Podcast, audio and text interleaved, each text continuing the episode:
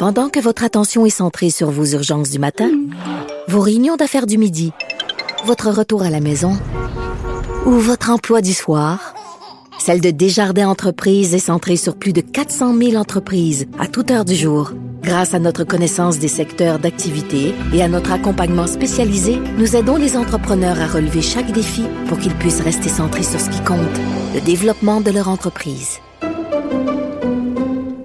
Alors, nous parlons avec Luc La Liberté, analyste et blogueur au Journal de Montréal, Journal de Québec, spécialiste de la politique américaine. Salut, Luc. Oui, bonjour Richard. Écoute, Fred de Rio ici, le réalisateur de l'émission, a une très bonne question. Est-ce que le Canada est rendu le 51e État américain? Parce qu'on dirait que en ce qui concerne la frontière, c'est Donald qui, qui décide, mais nous autres, on suit. c'est j'ai eu l'occasion d'échanger avec avec Fred avant d'entrer en ordre. Puis, euh, écoute, c'est certain que cette question-là de la frontière, elle était très, très, très complexe à gérer. Et sans parler d'un 51e État, on sait à quel point nos services de renseignement, nos économies, un tas d'autres choses, c'est déjà toute fin pratique à intégrer. C'est-à-dire ben qu'on peut difficilement faire un geste de part et d'autre sans qu'il y ait des retombées pour le voisin.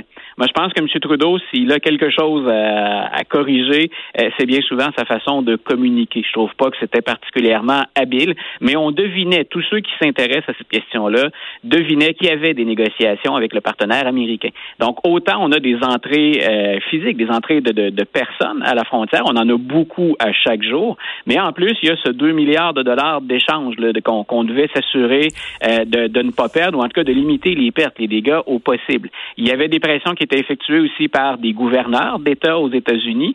Si on pense d'abord, nous, à l'administration Trump et au président lui-même, ben, il faut savoir que dans certains États, on s'inquiétait de la réponse euh, du, du gouvernement à Washington également. Donc, M. Trudeau et son équipe avaient euh, beaucoup de pain sur la planche, une question qui était très difficile à gérer. Et je pense qu'enfin, euh, peut-être que pour beaucoup d'entre nous, ça semble très tard, mais je pense qu'enfin, euh, on pose un geste qui est bien concret, puis qui aurait des incidences probables sur la propagation, mais sur le moral des troupes aussi. Quand on, chaque jour, on nous disait, écoutez, il y a des gens qui passent la frontière, on ne leur pose pas de questions, ces gens-là sont capables de venir s'installer parmi nous puis de contribuer à propager le virus, ça n'avait rien de rassurant, je pense, pour la population canadienne et québécoise. Ben, écoute, euh, je pense qu'on peut s'entendre que les, voyageurs, on ferme la frontière pour les voyageurs, mais on laisse passer les marchandises, les camionneurs et tout ça, là. Ben voilà, c'est j'ai hâte de voir l'annonce. on aura probablement beaucoup plus de, détails quand on la fera. On prévoyait euh, soit dans la journée ou demain. Là, il restait encore des, des, ficelles à attacher, mais on peut penser qu'on va limiter au possible, ne serait-ce que pour les les approvisionnements et les retombées économiques, bien sûr, que ça entraînerait. Euh, on va essayer de limiter les dégâts le plus possible du côté des marchandises. On sait aussi, selon ce que les experts nous disent, ben, qu'il y a une limite à la propagation du virus par les surfaces. Donc, ce, ce, ce sont pas euh, ce sont pas les, les contenants ou les véhicules qui peuvent aider à, la propagation du virus nécessairement. Donc, euh, on, va regarder du côté du personnel. Mais il y avait déjà des exemptions pour euh, tous ceux qui sont en charge des transports ou qui assurent le transport et l'approvisionnement. Écoute, euh, il y a une annonce là, qui, est, qui est prévue aujourd'hui, une grosse annonce, en tout cas, que a tweeté Donald Trump concernant la FDA. Parce que Donald Trump, il a tendance, des fois, il veut tellement être le premier là, à dire, là, mettons, il, aimerait ça crier là, qu'on les États-Unis sont les premiers à avoir le vaccin, puis des fois, il sort, puis il dit des affaires alors que c'est half-baked, comme on dit. C'est pas, pas tout à fait cuit.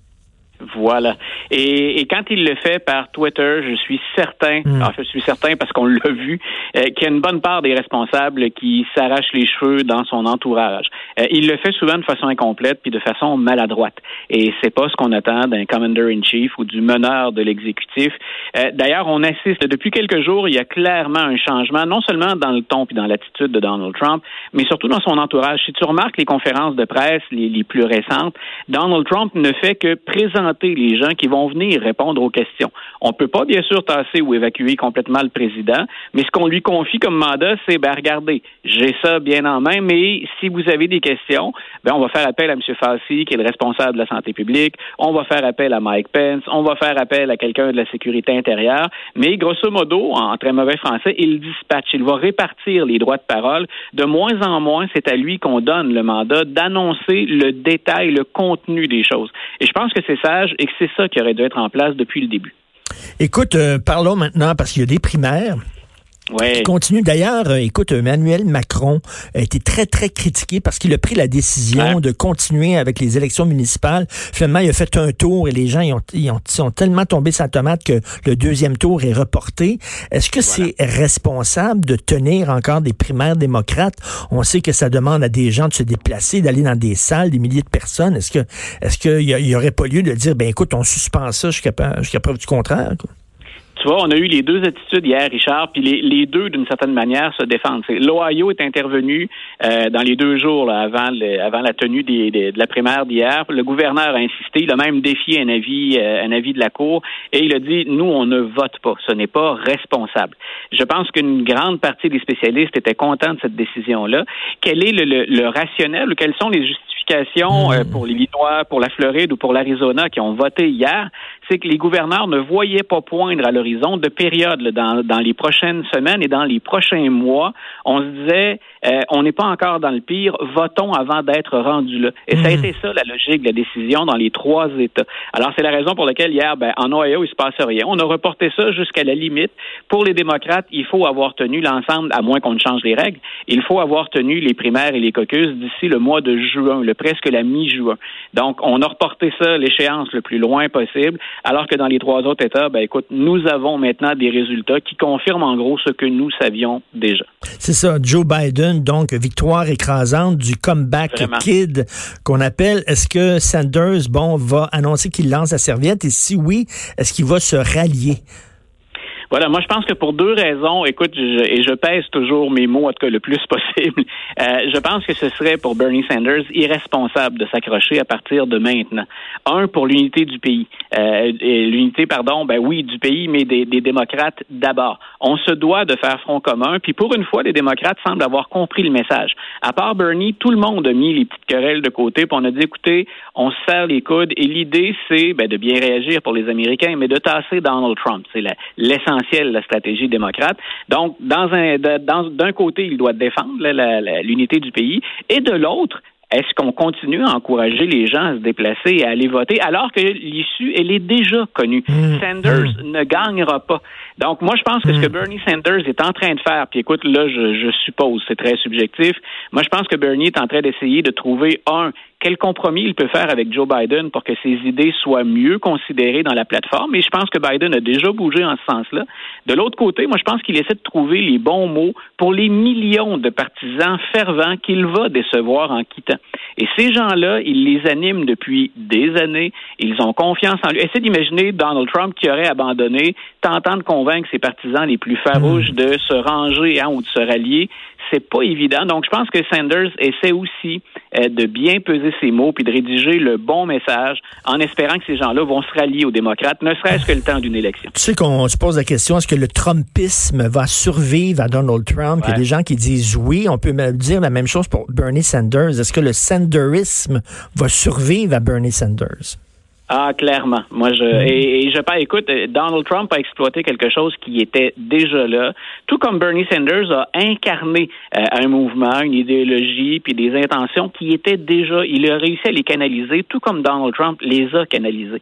Et il faudrait surtout, surtout pas sous-estimer, Richard, l'impact qu'a déjà eu Bernie Sanders sur le Parti démocrate. J'ai eu l'occasion de l'écrire dans un biais ce matin.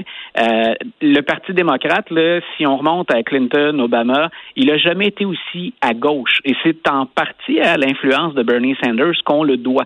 Donc, souvent, on dit, là, ah, Joe Biden, c'est le modéré. Attendez un peu, dans un contexte américain, Bernie, euh, Joe Biden, pardon, est pas un modéré cette année. Il est clairement positionné sur la gauche et il sait qu'il y a, à la Chambre des représentants, toute une aile progressiste qui attend qu'on leur retourne l'ascenseur également. Écoute, euh, tu es un gars qui s'intéresse beaucoup à la politique, mais aussi beaucoup à la culture, et j'aime bien jaser culture avec toi, et je pense qu'on partage la même passion pour euh, Philippe Roth. Moi, c'est un de mes... Moi, j'adore Michel Houellebecq et Philippe Roth. C'est vraiment mes deux euh, écrivains préférés. Et là, tu m'as annoncé que le, son fameux livre, Le complot contre l'Amérique, va être en, en série à HBO. Et le complot contre l'Amérique, c'était... Il inventait finalement qu'est-ce qui serait arrivé? Qu'est-ce qui serait arrivé si euh, Charles Lindbergh était devenu comme président des États-Unis? Parce qu'on sait que Lindbergh était quelqu'un qui était isolationniste, qui voulait fermer les frontières du pays, qui était anticommuniste, qui était quasiment pro-nazi, euh, Lindbergh. Ah, et là, il avait, puis pour, pour nos auditeurs, c'est important de le préciser, il va se rallier, Lindbergh, pendant la guerre, et il va servir la cause américaine. Mais avant la guerre, il est décoré par Göring lui-même. Il va faire pratiquement l'apologie d'Hitler, euh, puis c'est pas un phénomène isolé. Il fait partie d'un mouvement, c'est le meneur aux États-Unis, d'un mouvement qui s'appelle America First, et ça nous rappelle bien sûr euh, le, le, slogan de Donald Trump. Donc, ce que l'auteur fait, Philip Roth, c'est écoutez, on a eu cette tendance ou ce glissement, cette tentation pendant un temps aux États-Unis. Maintenant, imaginons qu'en 1940, Franklin Delano Roosevelt, qui, dont le, leadership, on l'oublie souvent, était critiqué en 1940. Il y a eu des adversaires politiques. Donc, on a dit, imaginons cette fois que euh, Roosevelt est battu et qu'on a en place un gouvernement qui a des tendances fascistes. Et donc, donc c'est ce qu'on appelle une dystopie. C'est un peu comme euh, La Servante écarlate, là, qui a eu un très gros succès. On, imaginait euh, un, un, gouvernement très machiste, misogyne aux États-Unis. Lui, imaginait, bon, Charles Lindbergh, célèbre aviateur, s'il était devenu euh, président des États-Unis, c'est un, des grands romans de Philippe Roth. Et là, tu dis que HBO euh, en a fait une série. Voilà, donc, et le premier épisode, j'ai eu l'occasion d'y jeter un coup d'œil. Le premier épisode ah était diffusé, oui, le premier épisode était diffusé, un petit peu, on est mercredi, lundi soir. Euh, et il y aura cinq autres épisodes. Tout ça sera bien sûr disponible sur euh, sur quelques plateformes. bien sûr, si vous êtes abonné à HBO, ben, c'est la façon la plus directe de l'écouter. Euh, ça, ça donne froid dans le dos parce qu'on nous montre bien dans la série à quel point la marche vers le fascisme, c'est quelque chose de subtil. Hein, c'est pas brutal. Lindbergh entre pas en fonction, puis tout change aux États-Unis. C'est une série de petits réflexes, puis de, de mécaniques qui se met en place et qui nous montre que finalement, ce qu'on aurait considéré comme impossible, pouvait très bien se produire. Et comme on parle d'un gouvernement à tendance fasciste, autoritaire, ben ce sont les Juifs euh, en 1940 qui sont ciblés par le régime et qui voient tranquillement euh, leur destin remis en question. Et ce qui est intéressant aussi, on voit l'attitude de deux euh, deux attitudes différentes des Juifs. Il y en a un qui est joué par Turturro, qui est un, des grands acteurs. Oui, John Turturro. John Turturro. Euh, lui, il fait plutôt le, juif qui dit non, vous, vous, vous, allez beaucoup trop loin, vous pétez les plombs quelque part, vous déraillez. Euh, il n'est pas si pire que ça, Lindbergh. Donc, on a une espèce de collaboration. C'était le mot à la mode pendant la Deuxième Guerre mondiale. Puis de l'autre côté, ben, on a bien sûr, euh, et là, c'est le destin d'une famille juive qu'on va suivre, dont le patriotisme est plus que sérieusement ébranlé pendant cette période-là. Donc, on est arrivé à reproduire, je pense, assez fidèlement l'ambiance du roman. Je pense qu'on arrive assez bien à la reproduire dans la série HBO. Est-ce que c'est un clin d'œil à Donald Trump? Parce que j'ai de la difficulté, moi, ah. avec ce discours-là, en disant euh, Trump est un nazi, Trump c'est Hitler, c'est le fascisme et tout ça. J'espère qu'on se garde quand même de faire le, rapprochement trop, trop simpliste, là. Ben, le rapprochement, on l'avait déjà fait. Le roman est sorti en 2004, si tu te souviens. Oui. Euh, puis en 2004, ben, euh, c'est George W. Bush qui est là. Et si Philip Roth s'est toujours défendu euh, d'avoir fait vraiment ou d'avoir passé un message, il a critiqué Philip Roth très sévèrement l'administration Bush, mais il disait à l'époque, c'est tout sauf une critique de ce gouvernement-là. C'est la mécanique autour de ça qui m'intéresse. Maintenant, est-ce que le réalisateur euh, de la série, là, ça a été réalisé, ça s'est terminé le tournage en 2019, est-ce que lui avait en tête l'administration Trump? Euh, on lui reproche, l'administration Trump, euh, une dérive un peu autoritaire. Je pense que le président a donné des, des, des signes de ça. Moi, je crains pas de dérive fasciste aux États-Unis. Mais peut-être que le réalisateur, lui, nous présente ça cette année en ayant en tête l'administration Trump. Et c'est là où il faudra faire attention au type de message qu'on passe. J'ai très, très hâte de voir ça parce que le roman était fantastique. Et euh, écoute, tu dis, euh, ça montre jusqu'à quel point c'est par petits pas, petit pas après petit pas, on s'avance vers le fascisme. Et ça me fait penser à une phrase célèbre, une réplique célèbre du film Broadcast News que j'adore, un grand film. Et à un moment donné, il y a un personnage qui est joué par Albert Brooks.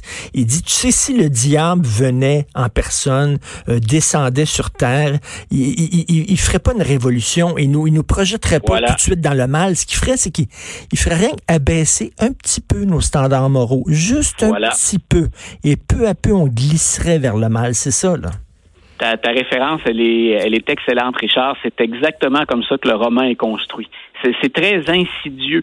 Euh, puis on, on, rend finalement à moyen et à long terme acceptable quelque chose qu'on aurait rejeté d'emblée si on nous l'avait présenté d'un bloc. Et c'est là où ça devient terrifiant. C'est qu'on constate dans le roman, en tout cas moi je me suis d'avoir été ébranlé par le roman en me disant mais ce genre de choses-là est possible si on n'est pas constamment vigilant. Mais, mais, c'est drôle qu'il y, y, y, a la servante écarlate et là, il y a ça, le complot contre l'Amérique et les deux. C'est comme si les, les Américains avaient peur d'une descente vers le fascisme. Il y, a, il y, a, cette descente vers le fascisme, mais je pense aussi le fait, et, et Donald Trump est loin d'être le seul responsable de ça, le fait qu'on remette en question de plus en plus nos institutions. La démocratie, c'est particulièrement fragile, puis on le voit un peu partout en Occident. C'est pas isolé, euh, c'est pas isolé aux États-Unis. La confiance qu'on a dans nos hommes, dans nos femmes politiques, dans nos institutions, tous les sondages le montrent en Occident, ça vacille. On est dans une période où il y a différentes formes de mouvements de contestation puis de remise en question idéologique, et je pense que c'est ces séries-là attestent ou viennent confirmer une situation que les experts, les spécialistes, les historiens euh, constatent eux aussi depuis déjà quelques années. Et c'est ce que j'aime beaucoup de nos conversations. Toi, tu utilises toujours la culture pour nous aider à comprendre le monde dans lequel on vit. C'est la meilleure, la meilleure façon de comprendre le monde dans lequel on vit. J'espère que tu vas écrire un, un blog là-dessus sur ce, cette série-là HBO. Ce serait bien. Ouais, je l'ai fait un cours. Je, je, prévois y revenir. Puis j'invitais d'ailleurs les, les, lecteurs du blog à me faire part de leurs commentaires, mais je, je l'ai annoncé. J'en ai fait okay. déjà un, un, petit billet.